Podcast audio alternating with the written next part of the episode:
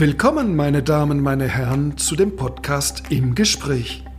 Mein Name ist äh, Roger de Weck und ich bin eng verbunden zu dem Online-Magazin Republik und republik.ch produziert den Podcast Im Gespräch zu aktuellen Fragen über den Tag hinaus heute mit der Kabarettistin Patti Basler und dem Leiter des Feuilletons der Republik, Daniel Binswanger. Die Frage ist, was ist los mit der Schweiz? Warum benimmt sich die Eidgenossenschaft dermaßen rätselhaft in der Pandemie? Haben wir es zu tun mit einem Wertezerfall? Beziehungsweise gilt nur noch der Geldwert und die Menschenleben zählen nicht mehr? Das wollen wir heute erörtern. Willkommen Patti Basler, willkommen Daniel Binswanger. Schweiz, Sie verstehe ich nicht mehr. Dieses Land ist mir ein Rätsel geworden. Es lässt eher unberührt proportional viel mehr Menschen sterben an Corona als Deutschland, als die meisten kontinentaleuropäischen Nachbarn. Und ich weiß nicht warum. Nun, die Schweiz ist eine Stellwerkstörung. Ähm, da entgleist jeden Tag ein Zug und man stellt die Weiche nicht anders weil halt äh, von allen Zügen aus jedem Wagen alle mitsprechen wollen, ob man diese Weiche jetzt verstellen soll und weil es halt viel, viel wichtigere Züge gibt. Ähm, weil es ist ja nur der 9 Uhr Seniorenzug, der immer entgleist. Das jetzt nur die graue Panther-Wandergruppen und die wären ja ohnehin bald gestorben. Also das ist so die Argumentation, die man hört. Ueli Maurer, der Finanzminister der Bundesrat, sagt schlicht und einfach, wir haben eine Güterabwägung gemacht. Und äh, ja, es sind vor allem die 80-Jährigen und drüber, die sterben. Er formuliert es dann nicht aus, aber implizit hört man mit, ist nicht so schlimm. Ja, die AHV ist dann auch gleich saniert. Das mag vielleicht auch noch mitschwingen. Was ist deine Interpretation, Daniel, dass wir faktisch, wie wohl auch nicht ausgesprochen, menschenverachtend sind? Du hast schon angesprochen, wie einfach in Teilen des politischen Establishments, äh, sehr prominent repräsentiert durch unseren Finanzminister, offenbar äh, die Ansicht vorherrscht, dass diese extrem hohen Todeszahlen wie es Uli Maurer formulierte, okay sind. So kann man äh, zynisch, pragmatisch äh, sicherlich äh, argumentieren, wenn man sagt, ja, es saniert unsere AHV und es entlastet unsere Alten- und Pflegeheime. Aber äh, auf welcher Wertebasis man äh, zu einem solchen Urteil kommt, das ist mir wirklich schleierhaft. Schließlich hat der schweizerische Staat selbstverständlich die alleroberste Pflicht, alle Bürger und Bürgerinnen an Leib und Leben zu schützen. Und Natürlich sind die Vorgänge in dieser Epidemie so kompliziert, dass man immer sagen kann, ja, aber das haben wir ja nicht gewollt, das haben wir nicht so entschieden, das ist einfach die Entwicklung, die nicht wirklich vorhersehbare Entwicklung der Epidemie, die dazu geführt hat, dass wir nun von einer neuen Ansteckungswelle überrannt worden sind. Und äh, äh, jetzt müssen wir halt schauen, wie wir das Beste aus der Situation machen. Das Problem mit dieser Argumentation ist nur, dass wir nicht mehr an dem Punkt sind. Nicht so hat man im Oktober argumentiert und hat gesagt, ah, schaut her, Alarm, jetzt plötzlich ist die zweite Welle da, wir konnten das nicht wissen. Das war schon damals falsch. Die Wissenschaft hat damals schon Monate im Voraus davor gewarnt, dass es sich genauso entwickeln würde. Dann konnte man vielleicht sagen, ja, aber wir haben den Wissenschaftlern nicht geglaubt, wobei sich dann die Frage stellen würde, weshalb? Dazu gab es keinen Anlass. Mittlerweile ist es so, dass die Dinge die vorhersehbare Entwicklung genommen haben und Uli Maurer ganz explizit gesagt hat, wir haben das so erwartet. Es ist ja nicht nur Uli Maurer, es ist ein beträchtlicher Teil der Eidgenossen und Zeitgenossinnen, die offenbar abgestumpft sind, wo in anderen Ländern das Menschenleben an oberster Stelle steht, ist das bei uns nicht mehr der Fall. Verstehst du noch dein Land? Ich frage mich, ob sie wirklich abgestumpft sind oder ob sie bewusst das verdrängen. Den, den eigenen Tod, überhaupt den Tod verdrängt man ja gerne. Das muss man auch. Das ist äh, psychologisch wertvoll, dass man das verdrängt. Würde man immer ans eigene Ende denken, wäre man nicht mehr handlungsfähig. Und äh, im Moment passiert das. Im Moment passiert, dass man äh, das einfach genauso verdrängt, wie man eben nicht täglich an den eigenen Tod denkt. Und viele konsumieren ganz bewusst keine Medien mehr. Sie sagen auch, was in den Medien kommt, eben die, die Zahlen, die Statistiken, die Fakten, einfach die reinen Fakten, das sei Panikmache. Ähm, Fakten abzubilden ist die Aufgabe der Medien, das ist keine Panikmache und dennoch wird es so interpretiert, was ja absolut falsch ist.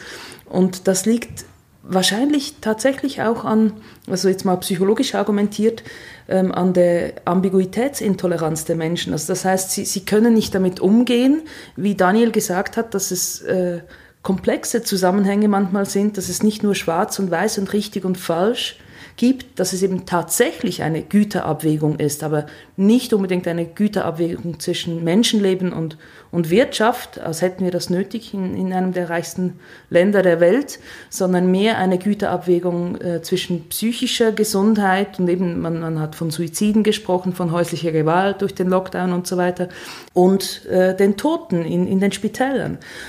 Wir haben das beste, jedenfalls eines der besten Gesundheitssysteme der Welt. Haben wir das? Hätten wir. Aber in äh, normalen Zeiten, da soll äh, die Bürgerin, der Bürger, die Schweizerin, der Schweizer geschützt werden, gepflegt werden, geheilt werden. In diesen Zeiten denkt man, ja, nein, also das ist zu aufwendig, das würde uns äh, zu viel kosten, zu viel Lebensqualität auch kosten und Geld kosten, die exponiertesten Bürgerinnen und Bürger zu schützen. Also das ist ja das extrem irritierende. Nicht, äh, die Schweiz ist ein Land mit einer ungeheuer ausgeprägten Vorsichtskultur. Also ob es sich da nun um Via Sicura und beispielsweise die Anzahl der jährlichen Verkehrstoten handelt, da sind wir im internationalen Vergleich stehen wir glänzend da. Es gibt sehr wenige, es wird ungeheuer viel investiert auch darin, die Schweizer Straßen sicher zu machen. Der Durchschnittsschweizer gehört, glaube ich, zu den bestversicherten Erdbewohnern. Also, was weiß ich, Lebensversicherungen, Haftpflichtversicherungen, Brandschutzversicherungen. Äh, wir sind ein, ein, ein Land des Vorsorgeprinzips. Und ja, du hast es schon gesagt, äh, Roger, wir haben das zweiteuerste Gesundheitssystem der Welt. Wir nehmen wahnsinnig viel Geld um die Hand um die Gesundheit der Schweizer Bevölkerung zu garantieren. Äh, das hat sich übrigens jetzt auch in der Corona-Krise in gewisser Weise wieder äh, gezeigt. Die, die Sterblichkeitsraten in den Schweizer Intensivstationen waren sehr, sehr tief. Also offenbar sind da Ärzte am Werk, die, die wissen, was sie tun. Aber, und jetzt wird es halt ganz unschön und irritierend, in der Corona-Krise sind wir in einer Situation, wo die Maßnahmen, die wirklich zu einer Senkung der Infektionen, der Erkrankten und dann auch der Todesfälle führen, das ist die Limitierung des Infektionsgeschehens und das kostet Geld. Das bedeutet, man muss Maßnahmen ergreifen, die für bestimmte Sektoren der Wirtschaft schädlich sind. Trotzdem weiß ja die Wirtschaft, dass äh, wenn äh, die Infektionszahlen steigen oder auf hohem Niveau bleiben, dass das auf die Dauer noch viel mehr kostet, als wenn man äh, zunächst einmal durchgreift und dann wieder auf einem Niveau sich befindet, auf dem man einigermaßen normal leben und wirtschaften kann, Patti. Ja, hier spielt wieder dieser extreme Wettbewerb in der Schweiz.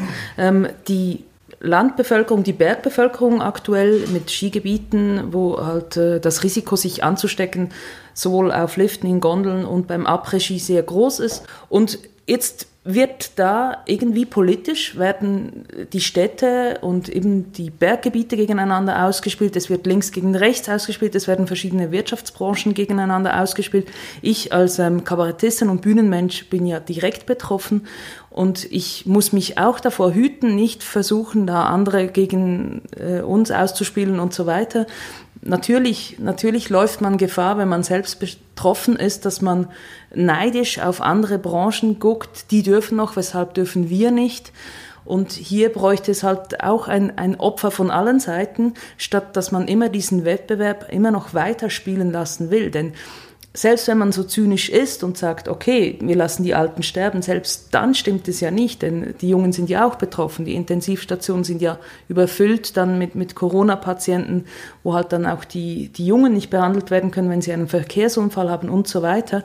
Also das ist ähm, eben Alte gegen Junge auszuspielen, Land gegen Stadt und so weiter, ähm, das, das ist völlig verfehlt in einer solch großen Krise. Ganz abgesehen davon, dass so viele Junge trauern um ihre Großmutter, um ihren Vater und, und, und. Äh, es gibt das äh, fast schon klischeehafte ähm, den klischeehaften Ausspruch von Voltaire, der sagte, siehst du einen Schweizer Bankier durchs Fenster springen, dann springe mit, es ist da sicher Geld zu verdienen, sind wir einfach dermaßen ökonomistisch, ist unser Land durch und durch verwirtschaftlicht, so weit, dass wir in dieser Pandemie die Wirtschaft über alles stellen? Ja, wir waren immer ähm, Krisengewinnler also in, in, den Kriegen. Jetzt ist einfach die Frage, wo finden wir diesmal das, das Gold, das wir am Schluss irgendwo in Tresoren äh, verstecken können? Ich sehe es noch nicht.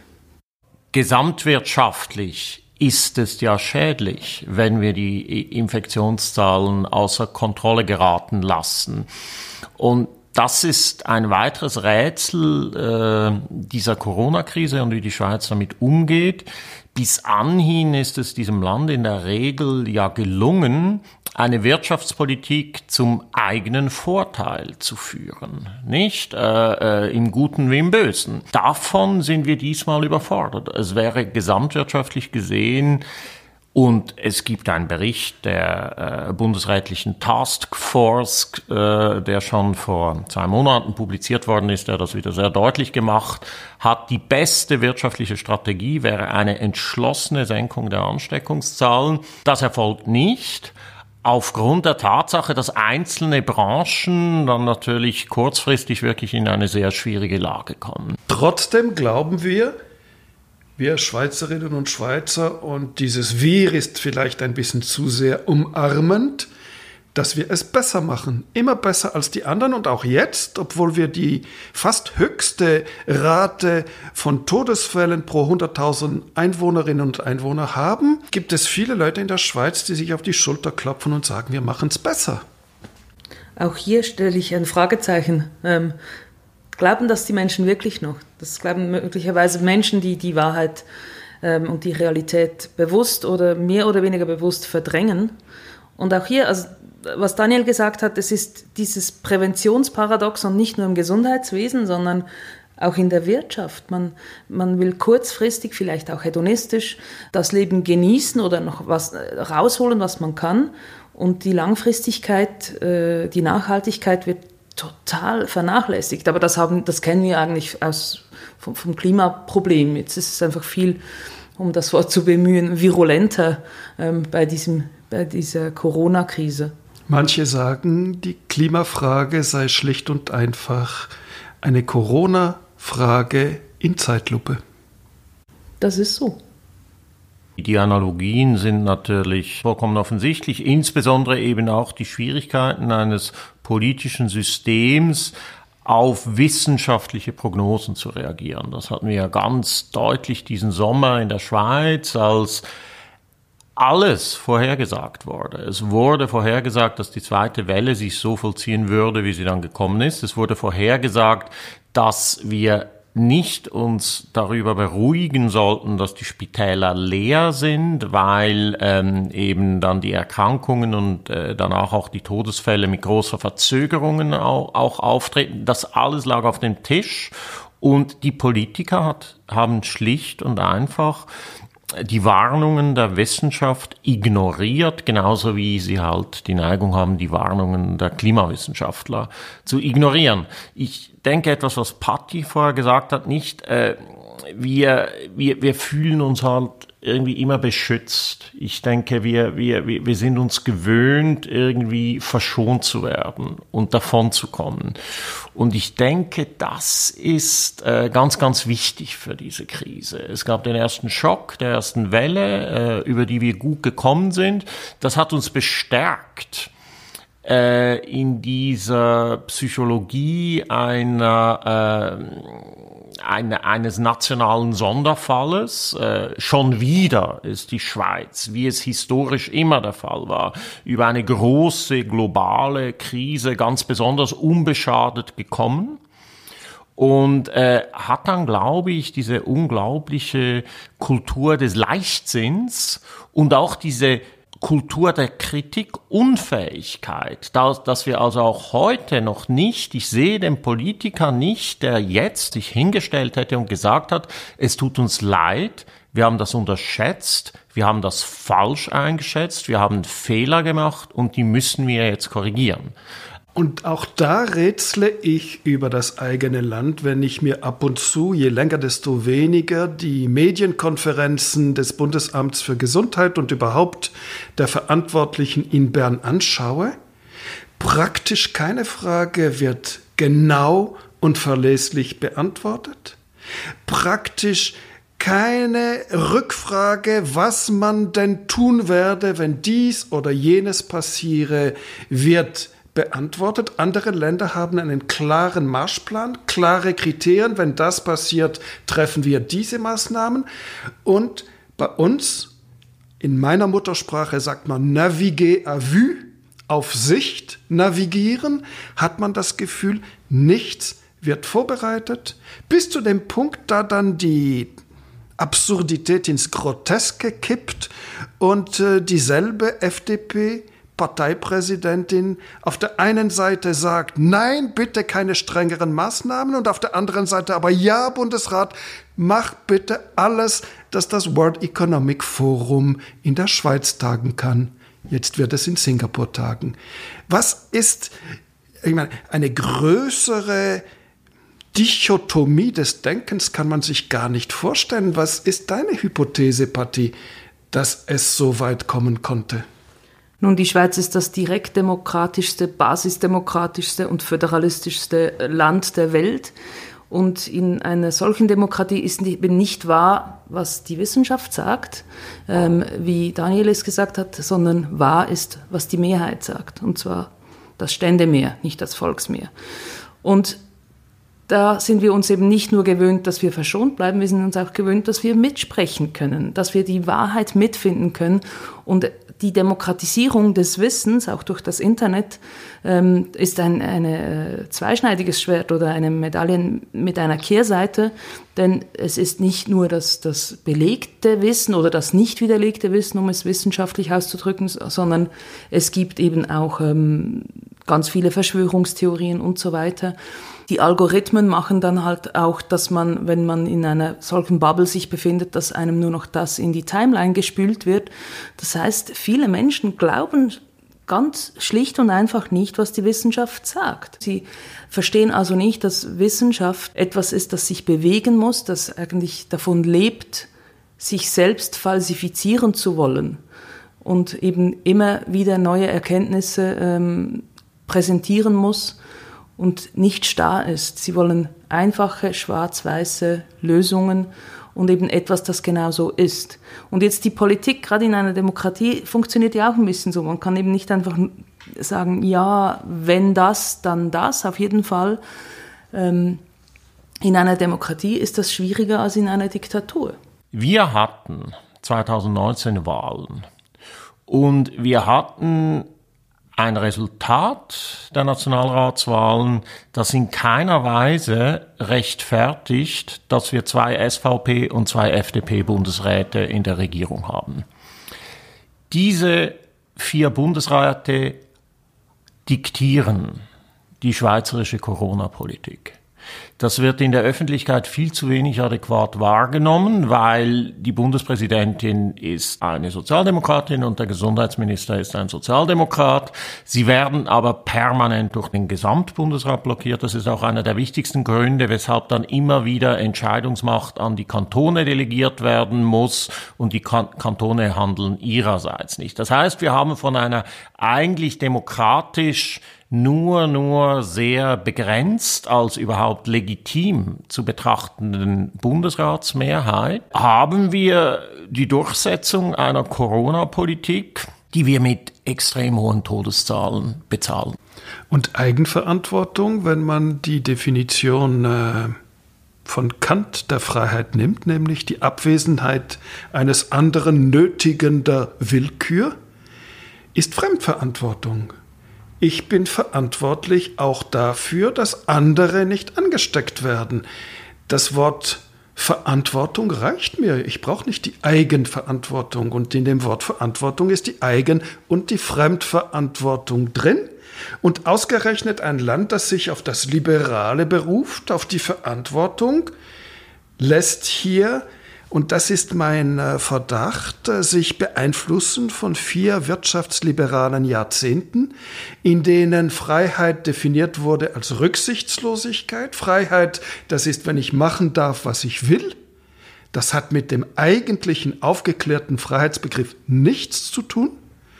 Und heute, das hat sich in weiten Teilen der Medien durchgesetzt, gilt jede einschränkende Maßnahme als Einschränkung der Freiheit, wo die Freiheit einen dazu einlädt, Rücksicht auf die anderen zu nehmen. Nein, das gilt als Einschränkung der Freiheit. Wir haben ja nebst der Wirtschaft auch noch andere Werte und diese Werte da haben wir auch keinen Mainstream mehr. Wir haben keine, nicht mehr so viel geteilte Werte wie noch in den 80er oder 90er Jahren. Das sieht man ja auch daran, die, die CVP hat die C geopfert, heißt jetzt Mittepartei. Christliche Werte oder andere Werte, wo ähm, eben dieser Freiheitsbegriff natürlich auch ganz anders definiert wird die gehen weg. Also wir haben keine determinierenden ähm, anderen Werte mehr, die diese Freiheit von außen eingrenzen, wenn der, die Freiheit oder die Liberalität nur noch ein Wirtschaftsbegriff ist.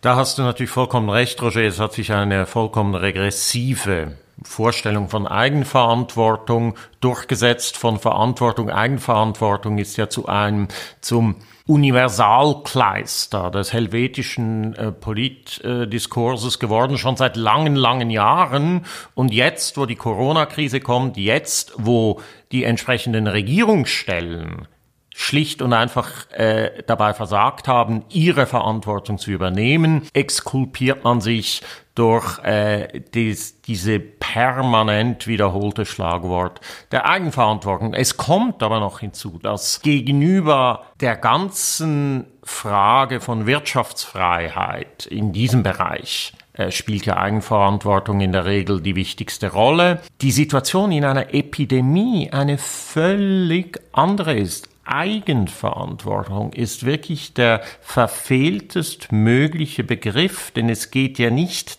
darum, dass ich für mein Verhalten Verantwortung übernehmen muss, deshalb, weil nur ich mich schützen kann und weil ich die Folgen meines Verhaltens zu tragen habe.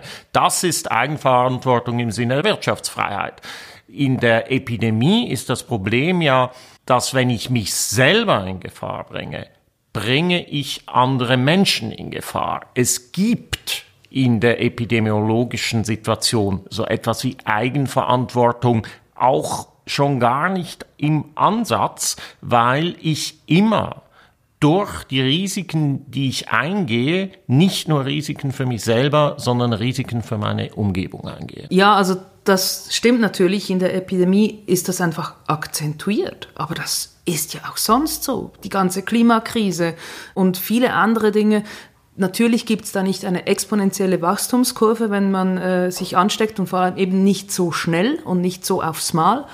Aber das es stimmt ja bei jedem politischen und privaten Handeln, dass es eben die Eigenverantwortung immer auch die Verantwortung fürs Fremde ist. Und alles, was ist in der Schweiz und alles, was auch speziell ist, ist in der Schweiz, wird durch diese Pandemie unglaublich akzentuiert. Soziale Unterschiede, ähm, ich sehe das als Erziehungswissenschaftlerin und ehemalige Lehrerin natürlich nochmals in einem anderen Licht mit, mit der ganzen Homeschooling-Situation, mit eben der häuslichen Gewalt und so weiter. Das wurde alles akzentuiert. Es ist ja nicht nur diese äh, Eigenverantwortung, die jetzt stärker akzentuiert ist.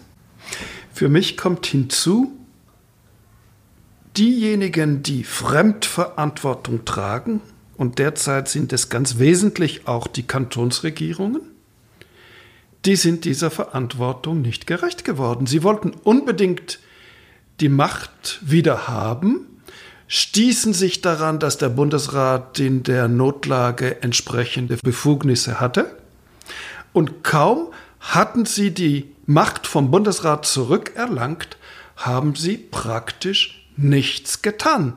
Für Folgen von Maßnahmen, die die Kantonsregierungen anordnen, müssen auch die Kantone gerade stehen. Für vom Bund angeordnete Maßnahmen muss potenziell eher der Bund gerade stehen. Also immer wieder taucht das finanzielle Argument auf.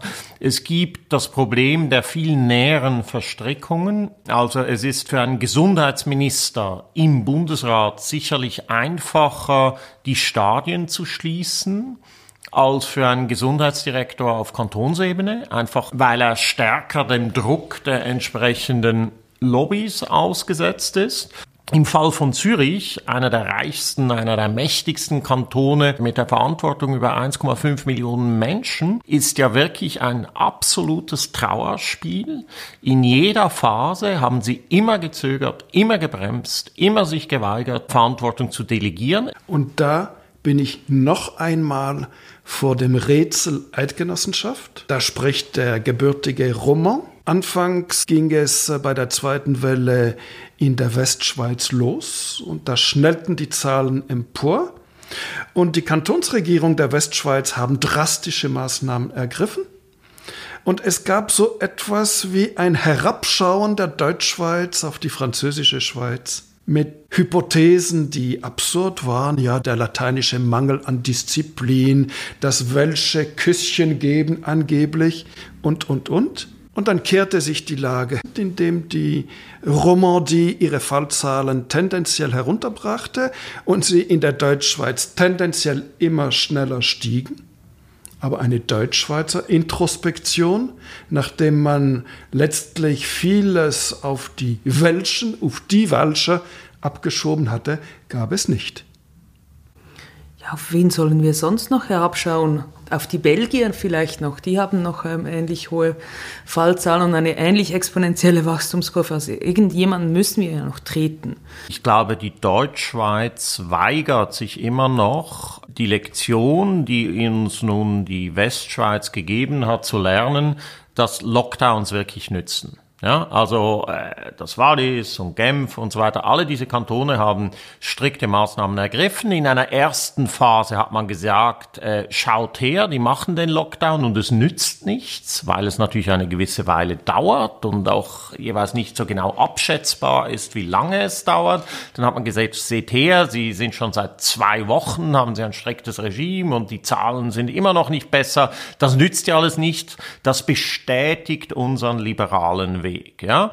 Und nun zeigt sich, über kurz oder lang nützt es dann halt doch. Und es ist leider das einzige Mittel, das uns zu Gebote steht, um die Zahlen herunterzubringen.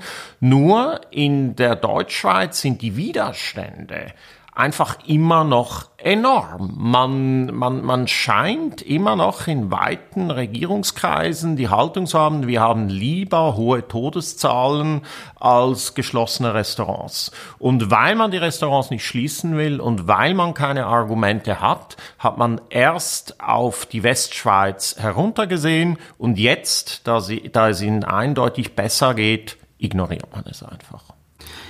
Ja, äh, es ist ja eben Wirtschaft gegen Gesundheit ähm, offenbar. Und in der Deutschschweiz gibt es halt auch eine Wirtschaft, die man an die Wand fahren kann. Die war halt in der Westschweiz vielleicht gar nicht so wichtig. Da ist die Gesundheit das höchste Gut tatsächlich. Und das war jetzt natürlich satirisch.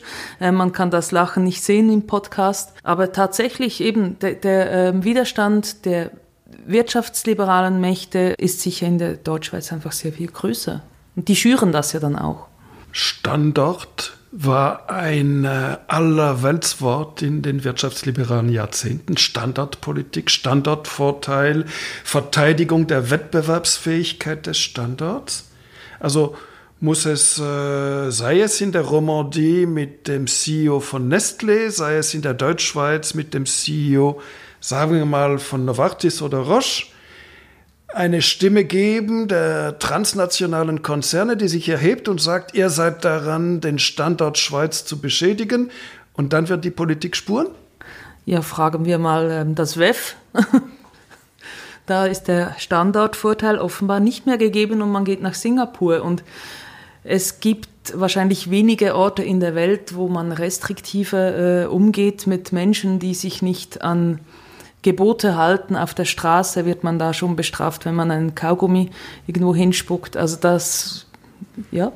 Es ist ganz klar, dass der Schweizer Standort großen Schaden nehmen wird. Und auch hier eben, wir staunen, wie du gesagt hast, Roger. Bisher war Standortpolitik immer das alleroberste Gebot.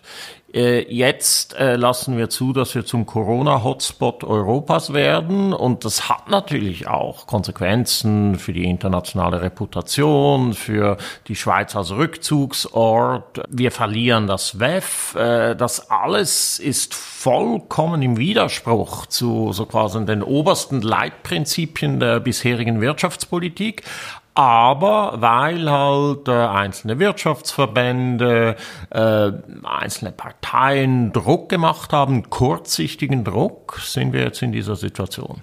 Wir sind ja im doppelten Dürrenmatt-Jahr 2020 und 2021. Und was sagte Dürrenmatt? Was wäre das Ende der Schweiz? fragte er sich. Antwort, wenn sie nicht mehr rentierte. Da muss man nichts hinzufügen. Dann füge ich auch gar nichts hinzu.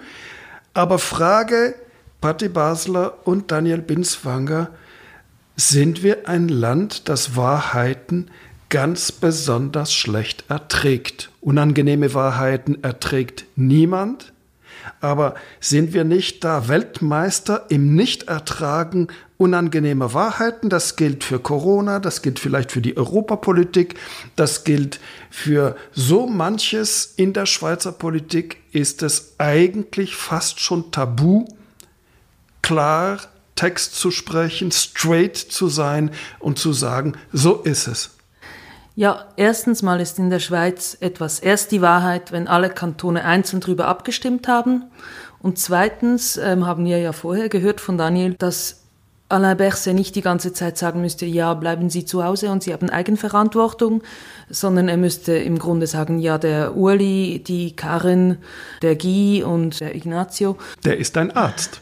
Die haben eben uns überstimmt bei der Sitzung und deshalb dürfen wir nicht das Notrecht ergreifen, weil äh, SVP und FDP uns überstimmt haben.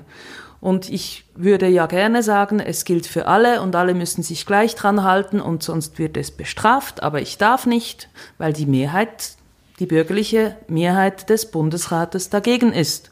So, das wäre ja die Wahrheit. Aber die darf man offenbar ja nicht so kommunizieren. Es ist vermutlich schon so, dass wir eine sehr stark entwickelte politische Kultur der Verdrängung haben. Das hat natürlich ein bisschen mit dieser Burgfriedensmentalität zu tun. Es wird ja auch immer gesagt, dass die ganz starke Ablehnung der EU eine Art ideologische Fortführung der geistigen Landesverteidigung ist. Es hat damit zu tun, dass historisch diese Verdrängungsstrategien gut funktioniert haben und äh, es erlaubt haben, einen mindestens wirtschaftlich sehr erfolgreichen Kurs zu halten. Jetzt sind wir eben in dieser Ausnahmesituation, wo das ein irrationales Verhalten erzeugt, das dann auch wirtschaftlich große Schäden anrichtet. Aber ja, natürlich, ich glaube, wir sind ein Land, alle Länder haben ihre Tabuzonen und äh, das Aussprechen unangenehmer Wahrheiten ist äh, in keinem öffentlichen Diskurs eine einfache Sache. Aber ich denke schon auch, dass das in der Schweiz besonders entwickelt ist. Natürlich auch, weil es zu unserem Geschäftsmodell gehört. Es war so im Fall äh, des Offshore-Banking, wo es sich noch etwas zurückentwickelt hat, weniger als man vielleicht vermuten würde. Es ist so ganz stark im Falle der, der Steuerpolitik wo wir mit sehr, sehr fragwürdigen Geschäftsmodellen äh, uns wirtschaftspolitisch positionieren und wo dann halt die Notwendigkeit besteht, zu verdrängen, worum es eigentlich geht. Und das Verrückte ist genau diese Geheimnistuerei, quasi eben Bankgeheimnis und so weiter, eben diese Tradition des, des Geheimhaltens, des ähm, unangenehme Wahrheiten nicht aussprechen, bietet ein Einfallstor dann für Verschwörungstheorien und so weiter, wo dann Menschen sagen, jetzt seht hier, das ist jetzt wirklich mal die Wahrheit. Ich traue mich jetzt, die Wahrheit zu sagen. Und dann wird irgendein Geschwurbel, was man heruntergeladen hat von YouTube, ähm, bemüht. Und wenn aber jemand wie ich oder meine Satiriker-Kollegen und Kolleginnen sagt, okay, ich, ich bin Hofnärrin, ähm, ich traue mich, die Wahrheit zu sagen, auch der Elite, weil das mein Beruf ist, dann wird das als, als Polemik verschrien, es wird verunglimpft, als äh, politisch verbrämt, äh, einseitig, ideologisch verfärbt und so weiter. Und das ist auch wieder, äh, das sind auch wieder bestimmte politische Kräfte, die das machen. Also wenn jemand die Wahrheit sagt, ist sehr oft wird das als Meinung abgetan und nicht als eben wissenschaftlich äh, untermauerte Wahrheit. Die traditionsreiche Satirezeitschrift in der Schweiz heißt Nebelspalter, ist jetzt gekauft worden von einer Gruppe rechtsbürgerlicher bis reaktionärer Investoren. Ist äh, dieser Zeitschriftentitel Nebelspalter schon stimmig? Ist die Schweiz das Land des bewussten, dauernden politischen Nebels? Ja, bitte keine Klarsicht, bitte kein Panorama, bitte keine State of the Union Rede, wie das der amerikanische Präsident oder die deutsche Kanzlerin regelmäßig machen muss? Ja und nein. Äh, ich denke, wir haben tatsächlich ein fürchterliches Defizit der State of the Union Rede, der klaren Ansage, wir sind ein Land ohne Regierungsprogramme. Ich glaube, die, die, einzige westliche Demokratie. Es gibt keine Regierungsprogramme, es gibt keine Koalitionsprogramme, es gibt keine klaren Zuständigkeiten. Patti hat es schon gesagt, nicht wie das mehr im Bundesrat zustande kommt, ist der öffentlichen Kenntnis entzogen, was dann in einer dramatischen Lage wie der Corona-Pandemie sehr dramatische Konsequenzen hat, weil unglaublich wichtige Entscheide gefällt werden und man weiß gar nicht, wer das entschieden hat und es hätte auch ganz anders entschieden werden können und so weiter. Wir haben ein Korrektiv, durch die direkte Demokratie, insofern als die öffentliche Debatte, das zeigen ja immer die Studien, der Informiertheitsgrad der Bürger relativ gut ist, einfach weil man alle drei Monate zur Urne schreiten muss. Ich denke, wir haben eine Art von demokratischer Kultur, die tatsächlich in bestimmten Aspekten funktioniert und wo dann tatsächlich Auseinandersetzungen mit klaren Ansagen in allen Lagern gegeben sind. Aber wir haben, äh, und das zeigt sich dann halt sehr negativ in einer Krisensituation, einen völligen Mangel an Transparenz der Entscheidungskultur der Regierung. Patti, du hast angesprochen zuvor die häusliche Gewalt, die Art und Weise, wie gerade auch unter den äh, Leidtragenden dieser Krise ganz besonders viele Frauen sind. Und die Schweiz hat bis heute letztlich kein genuines Verhältnis zur größeren Hälfte der Bevölkerung, zu den Frauen. Ich meine, Elternzeit, Kita nicht gratis, keine Individualbesteuerung, Heiratsstrafe und, und, und. Selbstverständliches wird den Bürgerinnen und mithin auch den Bürgern verweigert. Was ist da los und wird diese Pandemie möglicherweise das Bewusstsein für diese Absurditäten schärfen? Das befürchte ich, äh, dass das nicht der Fall sein wird. Im Gegenteil, es wurde ein Backlash vorausgesagt und der ist bis zu einem gewissen Teil auch eingetreten, denn gerade durch die Wirtschaftskrise, die diese Pandemie ausgelöst hat und durch Homeoffice, Homeschooling und so weiter, waren es wieder vermehrt Frauen, die mehr zu Hause blieben, die sich um die Kinder und um das Homeschooling kümmerten und die Karriere nicht vorantreiben konnten oft klassische oder traditionelle Rollenverteilung genannte Rollenverteilung. Ich sage das nicht so gern, weil das war ja nur etwa eine, zwei Generationen, wo diese Rollenverteilung so war, die Geschlechterrollen. Aber ähm, das wurde wieder vermehrt bemüht oder eben äh, gelebt so. Und ja, das ist in der Schweiz auch wieder die, der direkten Demokratie geschuldet, wenn natürlich ähm, die Hälfte der Bevölkerung Privilegien hat, wie das die Männer hatten bis 1971, wieso soll sie freiwillig diese Privilegien mit der anderen Hälfte teilen und ihre, das Gewicht der eigenen Stimme halbieren? Das ist ja völlig verständlich, dass das so lange gedauert hat in der Schweiz.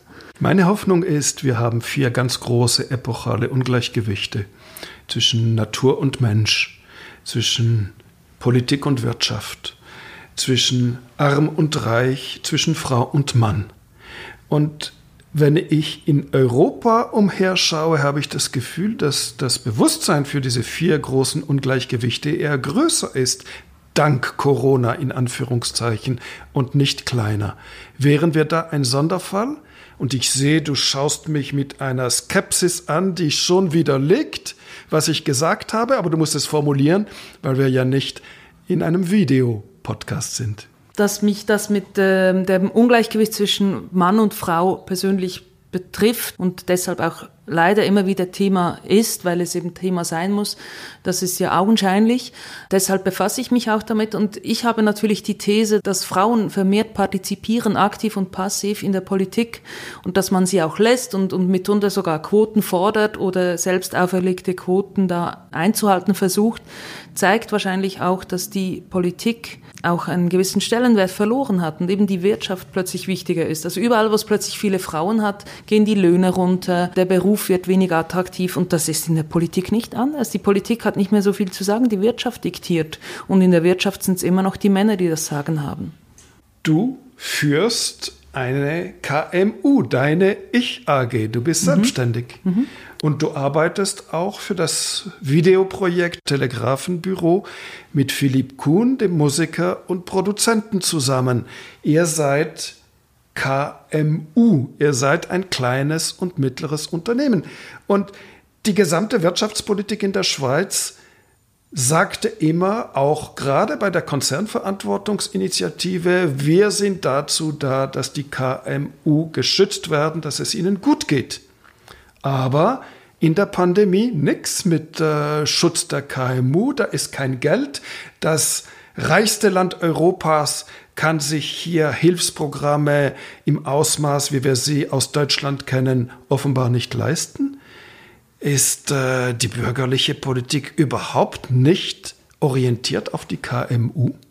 Ich hatte wahnsinnig Glück, weil ich im Moment äh, viel Erfolg habe, auch letztes Jahr gut verdient habe. Bei mir sind Gelder geflossen und auch das ist ja tragisch ähm, bis zynisch, dass Leute, die eigentlich Erfolg hatten, auch wirtschaftlichen Erfolg mit ihrer Kunst und Kultur, dass sich auch hier wieder die Unterschiede extrem akzentuieren. Ich habe Freunde im Kulturbereich, die durchaus mehr können als ich. Das betrifft natürlich überhaupt die meisten und die ihre Kunst äh, verstehen und die aber fast nichts bekommen haben. Ich habe das Glück, dass ich eine gute Agentur ähm, habe, die alles mir abnimmt. Ich kann mir das aber auch leisten und die diesen Papierkram halt mir abgenommen haben und deshalb sind da Gelder geflossen und andere Leute haben nichts bekommen. Und auch hier wieder die Krise, die eben die Unterschiede unglaublich akzentuiert und die Schere noch weiter aufmacht. Also die reichsten Unternehmen haben ja auch im Jahr 2020 wieder zugelegt. Und das ist doch der große Unterschied zwischen dann den kleinen KMU oder den Selbstständigen. Genau, das entnahmen wir der sogenannten Liste der Superreichen, die von der Zeitschrift Bilanz jedes Jahr veröffentlicht wurde, dass die Superreichen noch superreicher geworden ist. Was ist deine Interpretation, Daniel, dass die bürgerlichen Parteien die KMU letztlich weitgehend fallen lassen, jedenfalls sie viel weniger unterstützen, als dies andere bürgerliche Parteien in anderen europäischen Ländern tun. Auch hier wieder sind wir mit einer äh, sehr irrationalen Haltung konfrontiert. Ich glaube, also wo sich das ja gezeigt hat, das war, als im August äh, der Wirtschaftsminister äh, die Hilfen gestoppt hat, äh, die nun wieder anlaufen, äh, die Betriebskredite und äh, dann auch die Frage der Geschäftsmieten. Ich glaube, bei den Geschäftsmieten ist es tatsächlich wieder einmal ganz schlicht und einfach eine verbandspolitische Angelegenheit. Man weiß, dass es keinen schweizerischen Verband gibt, der so eng mit FDP und SVP verbandelt ist wie der Hauseigentümerverband. Und ich denke, das macht sich hier bemerkbar. Das heißt, man, man musste einfach die Interessen eines bestimmten Segmentes der Wirtschaftsträger wahrnehmen, nicht aufgrund gesamtwirtschaftlicher Rationalität, sondern aufgrund von politischer Verbundenheit. Ansonsten ist es natürlich ein Phänomen, das wir ja immer wieder beobachten können. Es ist der Grundreflex der Austerität der auch schon gespielt hat äh, in der Finanzkrise, der immer wieder spielt, wenn äh, Wirtschaftskrisen kommen, der diesmal so verfehlt ist wie bei anderen äh, Gelegenheiten auch. Das heißt, in einer schweren Krise brauchen die Betriebe Überbrückungshilfe, damit sie, wenn die Situation sich wieder bessert, und das wird im Falle von Corona, ist das ja absehbar, dann weiterhin funktionstüchtig sind und äh, die Wirtschaft schnell wieder anspringen kann. Und das wird nun verweigert mit dem Argument, man würde äh, Betriebe, die nicht mehr rentabel sind, künstlich am Leben erhalten. Das mag in Einzelfällen zutreffen, trifft für die große Mehrheit der Betriebe, die jetzt Konkurs gehen, natürlich nicht zu, weil sie nur in dieser absoluten Ausnahmesituation nicht mehr rentabel sind. Das ist auch eine Tatsache, die von Wirtschaftswissenschaftlern äh, mit Nachdruck äh, affirmiert wird. Beispielsweise Monika Püttler, die das auch öffentlich sehr laut Die St. Galler Professorin und Ökonomin, die Mitglied der Taskforce ist als äh, Vertreterin des wirtschaftswissenschaftlichen Denkens. Denkens. Ganz genau. Wir können nur feststellen, unsere bürgerlichen Parteien positionieren sich anders. Ja, und ironischerweise sind es ja dieselben Argumente. Du hast es äh, schön bildlich gesagt, die werden künstlich am Leben erhalten. Es sind dieselben Argumente, die man hier bei der Wirtschaft, bei den KMU vorbringt. Ja, die hätten sowieso nicht lange überlebt. Äh, wie man bei den Corona-Toten gebracht hat, ja, die wären sowieso bald gestorben. Eine letzte Frage an euch beide zum Schluss. Wenn in sechs Monaten oder einem Jahr oder zwei Jahren die Pandemie verebbt, wie wird die Schweiz sein? Was wird sich geändert haben und was wird ewig gleich bleiben? Daniel. Ich denke, dieses Ereignis wird sehr tiefe Spuren hinterlassen. Ich denke, dass wir diese irgendwo zwischen 5.000 und 6.000, wenn nicht noch mehr Toten, hoffen wir es nicht, nicht wegstecken werden, einfach so. Ich denke, dass die Frage, wozu haben wir eigentlich dieses Staatswesen und was sind die Grundverpflichtungen dieses Staatswesen und was ist der gesellschaftliche Grundvertrag, der uns bindet, in der einen oder anderen Weise aufkommen wird. Das wird dauern, aber hier ist etwas geschehen, was in dieser Form nicht hätte geschehen dürfen und das wir Folgen haben. Ja, ich denke, dass ähm, das WEF dauerhaft wegzieht aus der Schweiz, was ähm, die Linksextremen vom schwarzen Block, die Gewalttätigen nicht geschafft haben in Jahren, haben die bürgerlichen Politikerinnen und Politiker jetzt selbst geschafft. Man wird sich möglicherweise nicht mehr mit drei Küsschen begrüßen in der Schweiz, sondern gleich mit Zunge, wenn man wieder darf, aber einfach je nach Attraktivitätslevel. Und man wird beim Fondue-Essen nicht mehr von Großmutter abkratzen sprechen, weil das pietätlos wäre.